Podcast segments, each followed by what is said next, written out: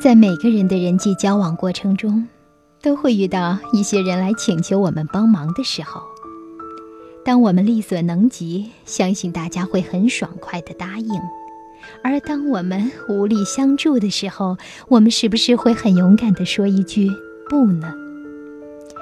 汪国真有句话：“当你拒绝不了无理要求时，其实你害了别人，也害了自己。”道理很简单，害了别人是助长了他的惰性，害了自己是自己心里很不舒服。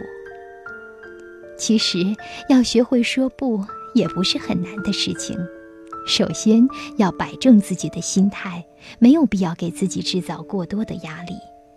在生活中说不是不可避免的，说不并不是一种反抗，而是一种本身所拥有的自由权。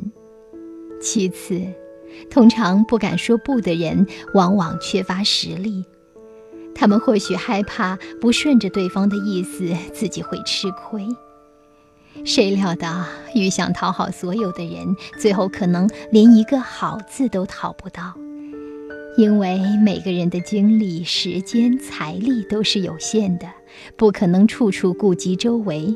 结果有可能是虽然帮了别人，却没有帮好，还是对不起人。与其这样，不如开始就拒绝。其三，我们说拒绝是一种艺术，学会说不是一种心理解脱，它可以使你不必再为某种承诺而深受压力之苦。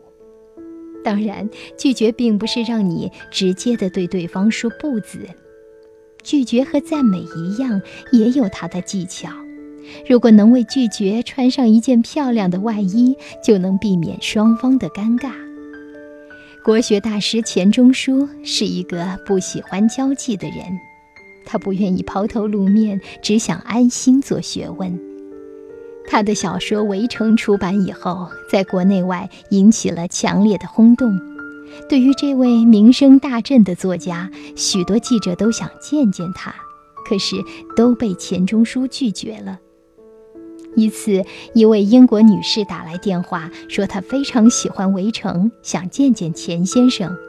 钱钟书婉言谢绝，可那位女士却十分的执着。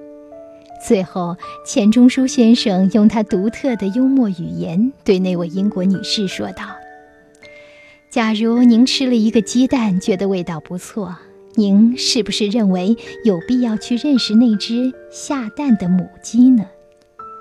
钱先生幽默风趣的言语，终于使对方在愉悦之中欣然接受了这样的拒绝。学会在适当和有必要的时候说不，对于我们每一个人来说，都是人生的必做功课之一。感谢汪国真的那句话：“当你拒绝不了无理要求时，其实你害了别人，也害了自己。”因为这句话。给了我们说不的勇气。